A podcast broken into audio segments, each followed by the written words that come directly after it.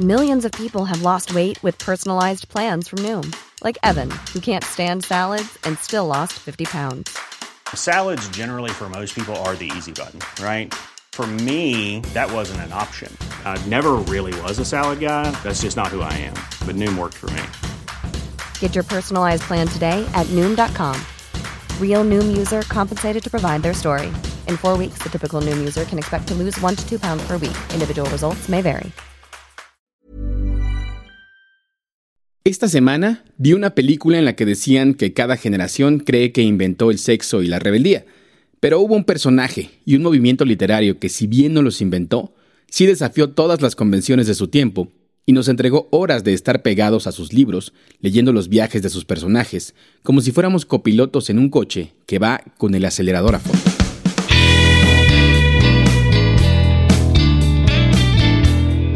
Hablamos de la llamada literatura de la onda, encabezada por el escritor mexicano José Agustín, quien murió el pasado 16 de enero.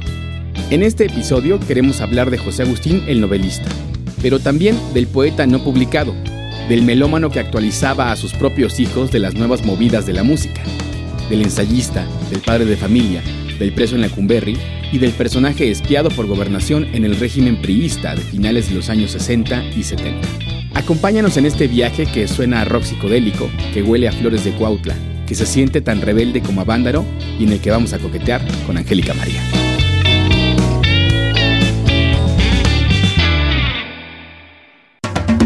Seguirle el ritmo al país no es cosa fácil, pero queremos informarte mejor, no informarte primero. En 25 minutos te presentamos las mejores historias, reportajes y entrevistas para tratar de comprender juntos el territorio que habitamos. Yo soy Mauricio Montes de Oca y te invito a que nos acompañes cada martes en Semanario Gato Pardo. Antes de comenzar con el tema principal, vamos con las noticias de la semana que nos presenta Raquel Prior.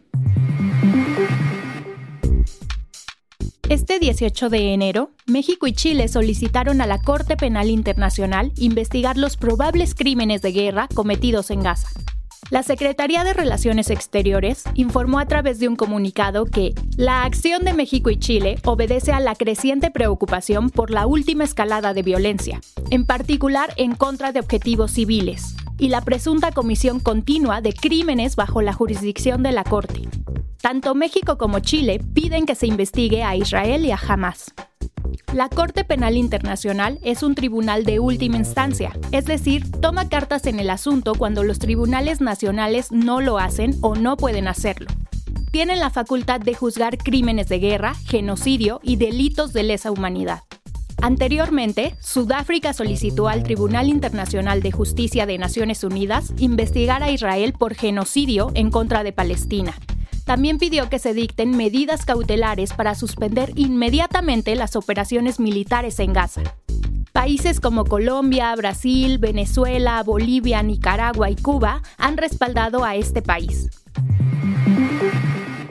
Como te contamos en nuestro episodio pasado, el presidente Andrés Manuel López Obrador planea proponer una iniciativa de reforma a los sistemas de pensiones para que los trabajadores se jubilen con su último salario. Las preguntas que han surgido son, ¿es viable? ¿De dónde sacarán los recursos para lograrlo?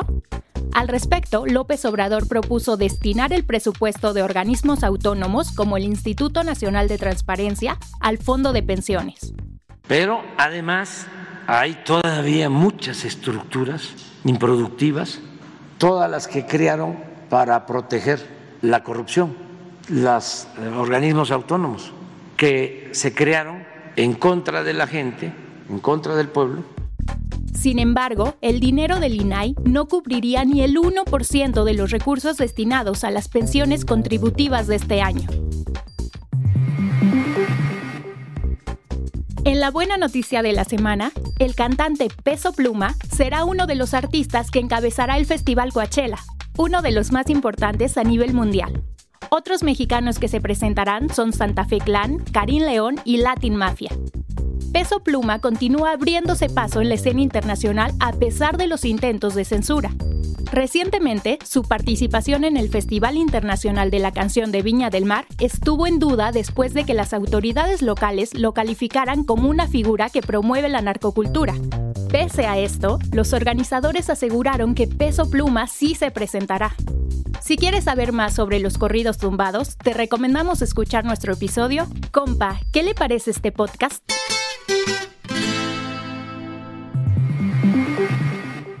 Ahora sí, entremos de lleno al tema de la semana. Para entender una mente como la de José Agustín, hay que saber primero que su experiencia más temprana con las letras empezó con los dibujos, con cómics que hacía en su infancia en los que las ilustraciones poco a poco se fueron haciendo más pequeñas y los textos más grandotes, como dijo en algunas entrevistas. Para el escritor Antonio Ortuño, José Agustín no es solo un autor costumbrista de finales de los 60 y principios de los 70, como lo han querido pintar sus críticos. Todo lo contrario, para él es una mente mucho más compleja los ensayos que escribió José Agustín, pues se da cuenta de cuáles son esas, esas fuentes eh, culturales de las, que, de las que él se nutrió a lo largo de su vida, ¿no? Eh, la música, tanto la música culta como la música popular, muy marcadamente el rock and roll, fue como el escritor del rock and roll de los años 60 y 70 eh, para la literatura mexicana, pero también influencias de cine, por ejemplo, en fin, un, un mundo complejo el de, el de José Agustín. El primer gran pico de la carrera de José Agustín fue a sus 19 años, cuando escribió la novela La tumba, después de haber participado en el taller literario de Juan José Arreola. Este texto, en el que el protagonista Gabriel Guía tiene sus primeras experiencias con la sexualidad, el alcohol, la interrupción del embarazo y la salud mental, es la obra con la que muchas y muchos de sus lectores nos acercamos a él de las maneras más extrañas. Yo, por ejemplo, me lo robé un día del librero de uno de mis tíos después de haber escuchado de José Agustín en la radio. Pero escritoras como Alaide Ventura tienen otras historias. Pocas veces encontrabas tú un libro que te hiciera querer leer más. O sea, en una edad en la que las lecturas impositivas, por lo menos a mí me pasó, ¿no? Que en la prepa, pues estás leyendo los clásicos y en realidad no hay como una pedagogía tan... Bueno, yo a mí no me tocó que mis maestros realmente me hicieran amar los libros, más que más bien a veces resultaba lo contrario.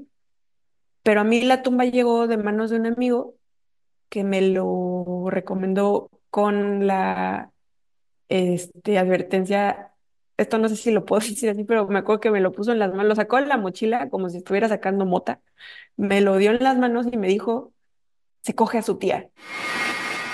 Si creciste en un ambiente conservador, como la mayoría de la sociedad mexicana, es exactamente así como se sentía traer un libro de José Agustín en la mochila como si portaras un peligroso estupefaciente o un objeto flamable.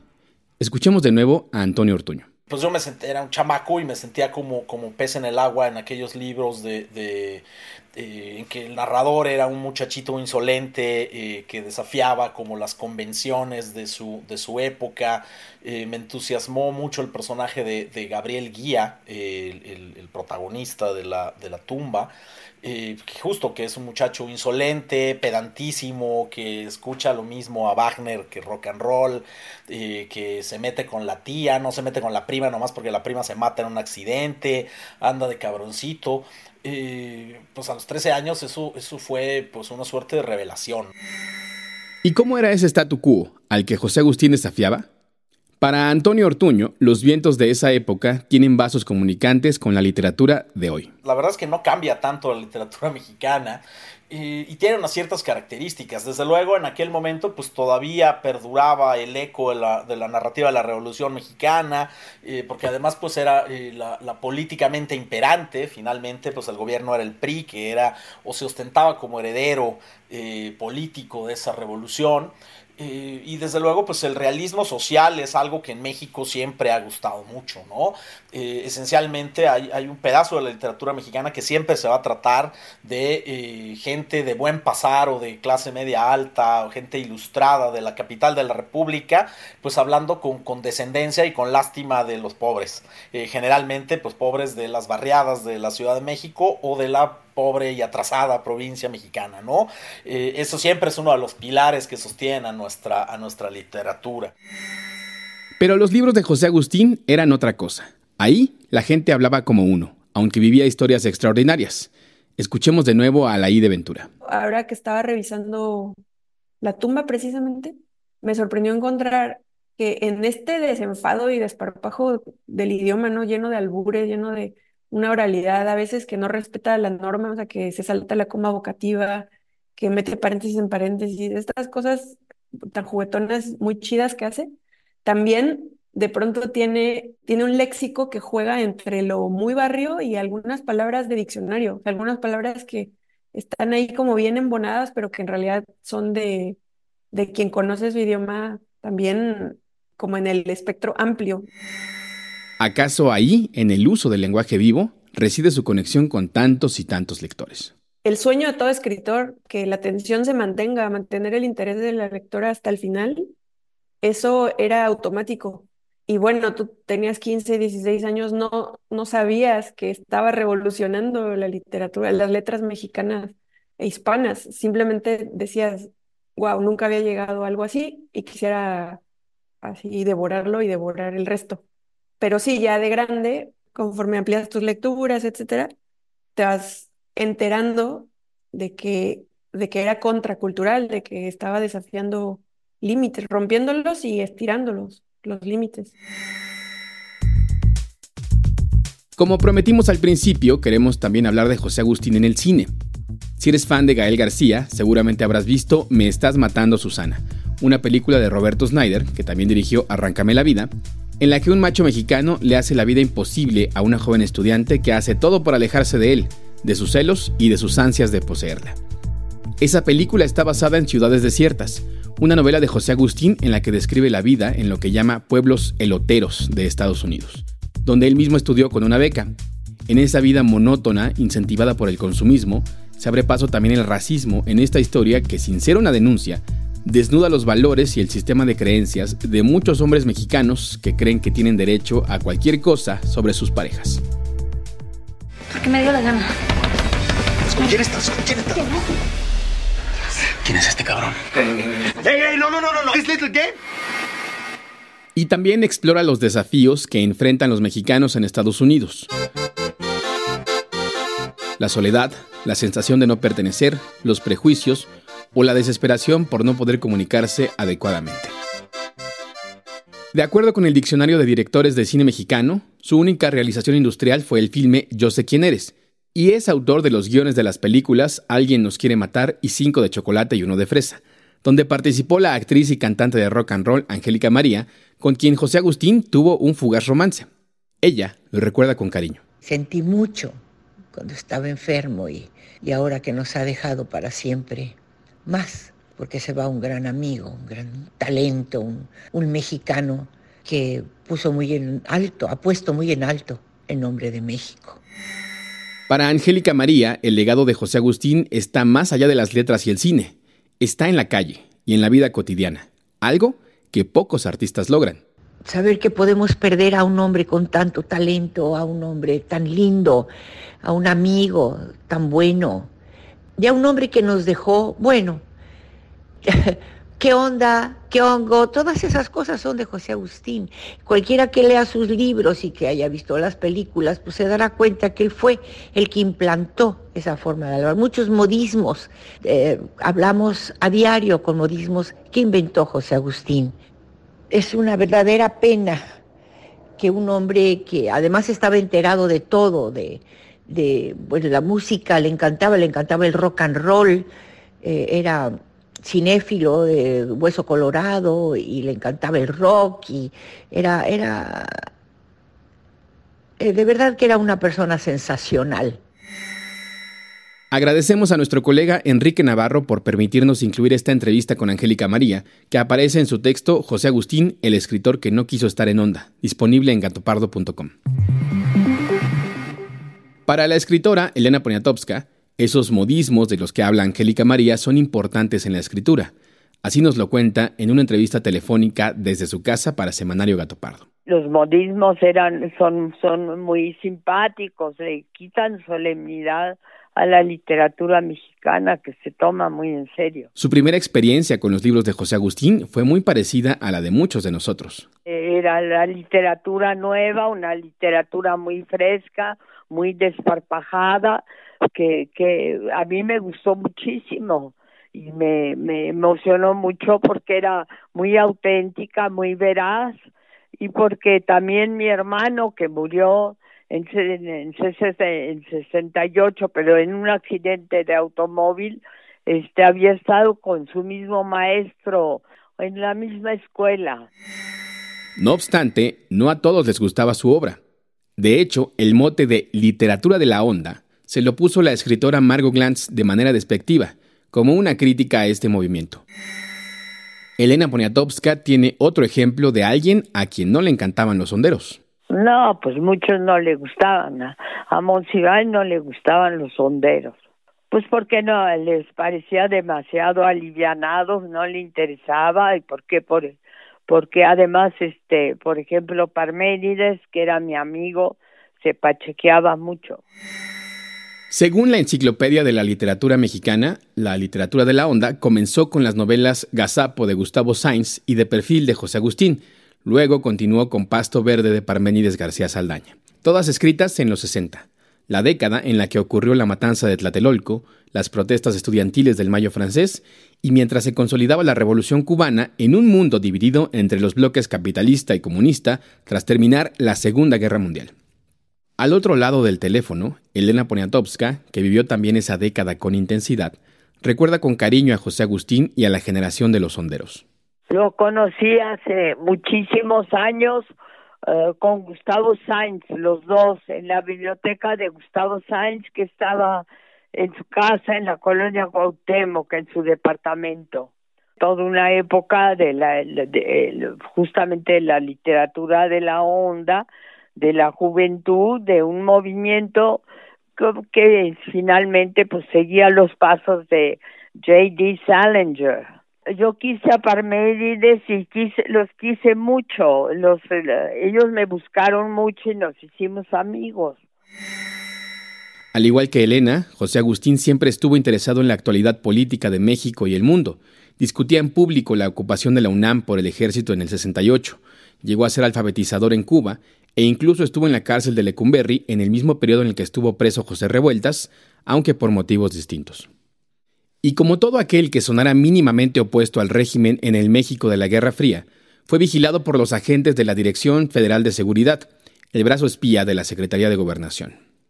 El periodista Jacinto Rodríguez Munguía publicó en Fábrica de Periodismo los expedientes que se acumularon en esos años sobre José Agustín. En el contexto de una serie de circunstancias sociales, políticas del 68, que es donde comienzan a darle un seguimiento por algunas intervenciones, firmar ya algunos manifiestos, algunos tipos de, protestas, más por escrito, de vez en cuando lo veían en las, marchas o en las reuniones de contra el gobierno en el movimiento estudiantil y después le dan un seguimiento con relación a eso, a eso mismo.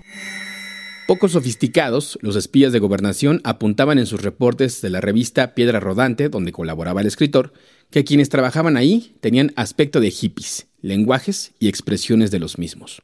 Que nos dejan ver otras, otros rostros de una sociedad que, si bien por un lado políticamente estaba muy efervescente, también el mundo cultural estaba también generándose una, una revuelta, por usar ese término más común, una revuelta en todo lo que tenía que ver con la cultura, y en este caso una cultura que, bueno, en el caso de José Agustín, pues traía en su naturaleza esta posibilidad de cambiar y de, y de, y de generar mucha, este, desde incomodidad, pero también de mucha atracción. Y creo que esto les atrae a los agentes sin que necesariamente lo supieran, que estaban haciendo un gran registro de este momento de la vida de José Agustín, conectado con la vida cultural y musical de México. La cárcel, por otro lado, significó un pasaje muy oscuro en la vida de José Agustín. Él mismo ha contado que lo agarró el negro durazo por fumar marihuana. En Lecumberri conoció a los presos políticos del 68, y estos hechos los narró en su libro El rock de la cárcel. La experiencia de la cárcel maduró su escritura y abrió sus horizontes políticos, lo cual podemos ver condensado en libros como La tragicomedia mexicana, publicado en 1990, donde el joven novelista se transforma en un profundo ensayista que sacude el árbol de las costumbres políticas mexicanas para hallar sus raíces. Y así llegamos al final de este episodio en el que es imposible abarcar una vida como la de José Agustín. Si quieres conocer más de su obra, te recomendamos leer Se está haciendo tarde, final en Laguna, que sucede en Acapulco, en medio de consumo de sustancias y preguntas sobre el estado de la conciencia. También tiene literatura infantil, como La panza del Teposteco, donde un grupo de amigos vive una aventura en Tepoztlán con los dioses prehispánicos. O Diario de un brigadista, donde narra sus días en Cuba.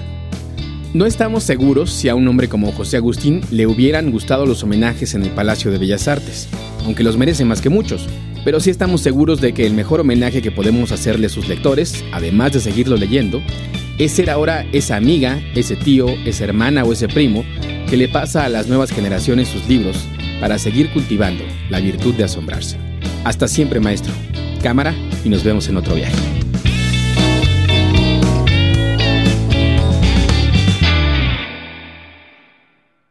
Como cada semana vamos a la última sección del podcast para hablar de democracia en menos de cinco minutos.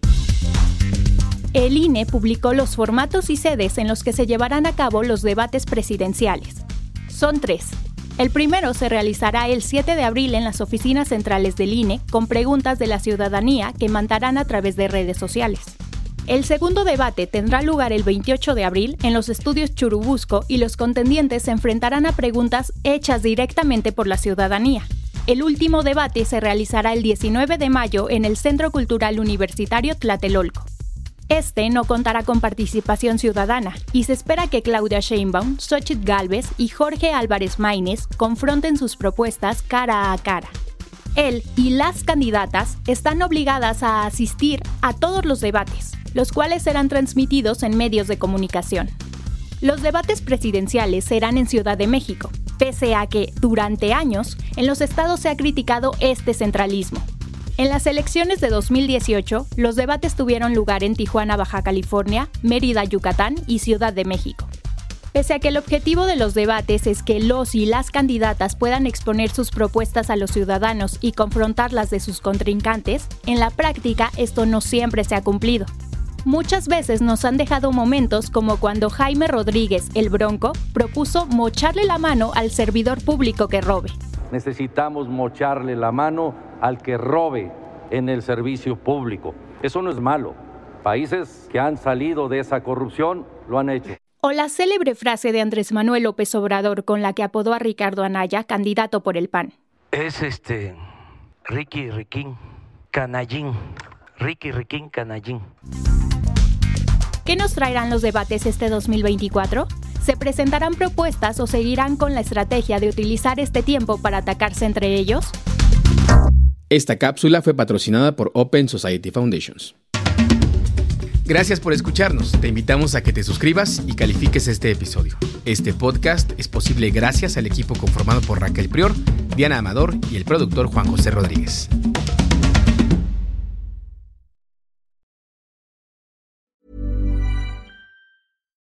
Would you like to look five years younger? In a clinical study, people that had volume added with Juvederm Voluma XC in the cheeks perceived themselves as looking five years younger at six months after treatment. Look younger, feel like you. Add volume for lift and contour in the cheeks with Juvederm Voluma XC. Reverse signs of aging by adding volume to smooth laugh lines with Juvederm Volure XC. For important safety information and to find a licensed specialist, visit juvederm.com. That's J U V E D E R M.com. Not for people with severe allergic reactions, allergies to lidocaine, or the proteins used in Juvederm. Common side effects include injection site redness, swelling, pain, tenderness, firmness, lumps, bumps, bruising, discoloration, or itching. There's a risk of unintentional injection into a blood vessel, which can cause vision abnormalities, blindness, stroke, temporary scabs, or scarring. Talk to a licensed specialist to find out if it's right for you.